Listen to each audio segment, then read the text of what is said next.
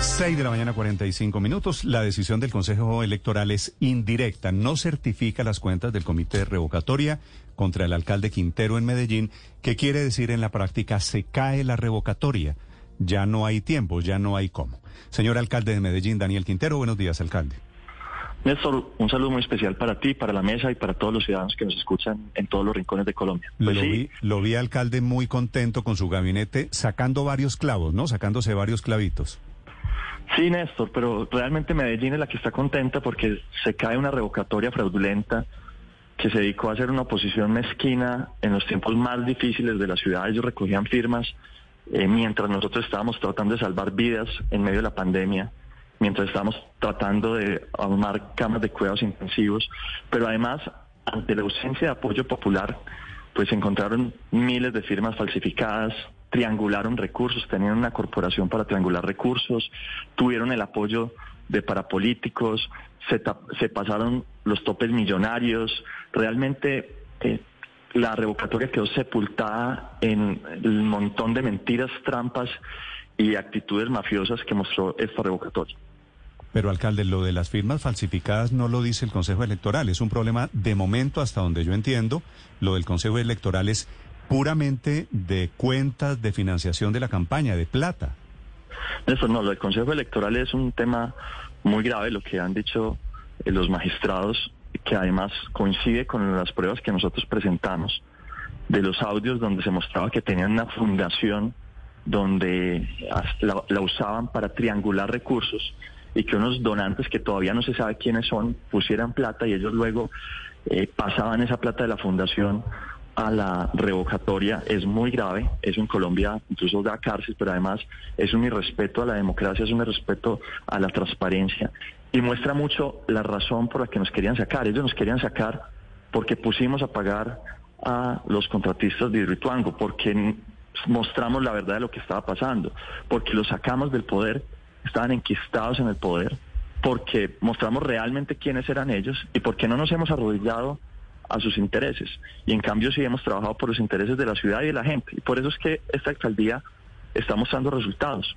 La mejor, la más baja tasa de homicidios en 30 años. Eh, ya recuperamos el empleo perdido en la pandemia, estamos por debajo de lo que lo tenía la administración anterior. Y así en todos los aspectos, Metro del 80, eh, Metro Cable Picacho, Metro Plus de la Oriental, una alcaldía que ha dado obras a pesar de la oposición y que ha enfrentado una pandemia a pesar de una mezquina oposición. Sí. Alcalde, un sector de la oposición dice que los magistrados del Consejo Electoral tomaron la decisión de ayer presionados por uh, una orden que les había dado el Tribunal Superior de Medellín. Una orden en la que les daba dos días, 48 horas para que para que tomaran determinaciones, para que certificaran o no las cuentas del comité. Eh, este es un caso que lleva varios meses en estudio y se había dilatado. ¿Usted cree que, que ese ultimátum obviamente va que cumplirlo, llevó a que se tomara la determinación en el sentido en el que se tomó? Yo lo que creo es que esto ojalá hubiera pasado antes, porque desde más o menos enero estaban las pruebas ya de que esta revocatoria había sido eh, corrupta en la forma en la que habían llevado las cuentas, que habían escondido a los donantes. Hemos dicho, todo estaba aprobado desde hacía mucho tiempo. Lo que pasa es que coincidió con las elecciones y eso alargó el proceso. Pero en justicia hubiese sido muy difícil que un magistrado luego saliera a certificar unas cuentas con audios en los que se mostraba que los mismos del comité revocatorio estaban diciéndole a los empresarios y no sabemos a quién más que les pasara plata por debajo. Eso hubiera sido pues el escándalo más grande del mundo que en Colombia se permitiera que un, grupo pudiera armar un proceso de revocatoria, gastarse 80 mil millones de pesos en un proceso de revocatoria, armándolo todo a punta de corrupción, de mentiras y con, y con audios que mostraban lo que habían hecho. Incluso dádivas. En los audios se mostraba que daban dádivas por firmas. Días de trabajo libre, por ejemplo. Eso realmente es muy grave. Sí. Alcalde, si a usted le parece que era todo fraudulento, corrupción, mafias que estaban enquistadas en el poder, que es la expresión que usted acaba de utilizar, en algún momento usted consideró, dijo, pues enfrentemos la revocatoria y nos hacemos medir y les gano la revocatoria. ¿Eso no se le pasó por la cabeza? Así lo hicimos, Néstor. Nosotros cuando era ya un hecho en teoría la revocatoria, antes de que se conocieran los audios que mostraban cómo eran ellos, qué es lo que estaban haciendo, nosotros dijimos, estamos listos. Sin embargo, también es cierto que a la ciudad no le convienen esos procesos en los que todo queda en una inestabilidad causada por un grupo que además no es, está lejos de ser mayoría, es una minoría eh, de unos grupos que perdieron el poder, que los sacamos de PM, que los pusimos a pagar y que están muy bravos, pero por bravos que estén, no pueden cometer delitos electorales. Y pues ahora lo que tienen es que responder, lo que les sigue a ellos es un proceso penal que seguramente los va a llevar a la cárcel. Sí. Alcalde, eh, ¿usted se siente hoy fortalecido con lo que pasó? Pues Néstor, lo que me siento es que se ha caído una de las persecuciones. A nosotros desde el primer día nos han hecho una persecución política, jurídica, mediática y hasta familiar. Hasta con mi familia se han metido. Pero nosotros no hemos parado de trabajar.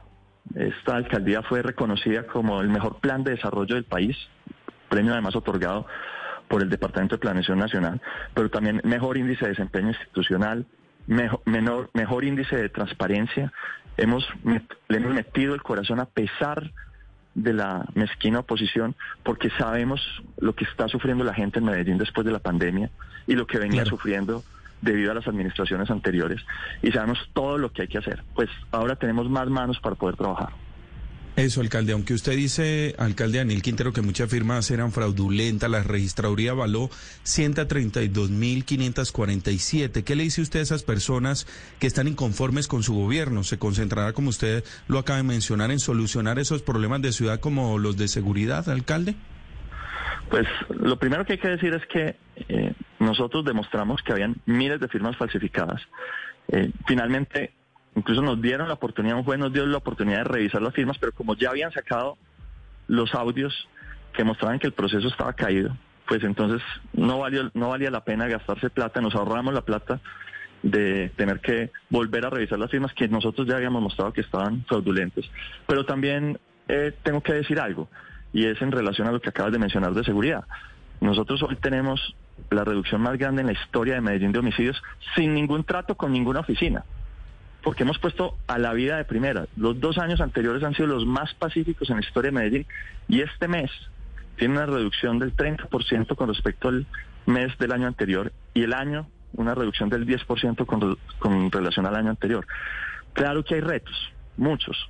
Ojalá esto fuera pues Suiza o, o, o o no sé dónde lo que sí te puedo decir es que aquí le estamos trabajando día y noche, que nos duele cada vez que le roban a alguien el celular, que nos duele cada vez que alguien pierde el empleo y que por eso trabajamos el doble, madrugamos, incluso contra la oposición hemos logrado grandes resultados. ¿Usted fue elegido alcalde con cuántos votos?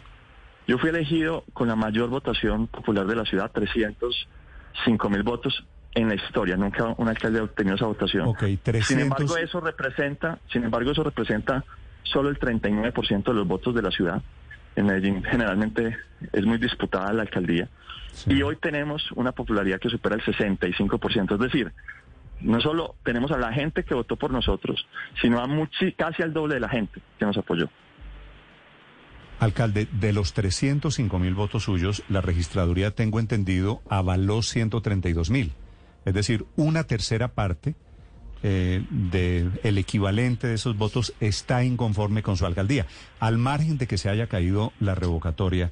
Para esas personas, y no le hablo ni de mafiosos ni de corruptos, para las personas que están inconformes con su alcaldía, con las peleas que usted está dando, ¿qué les quiere decir, alcalde?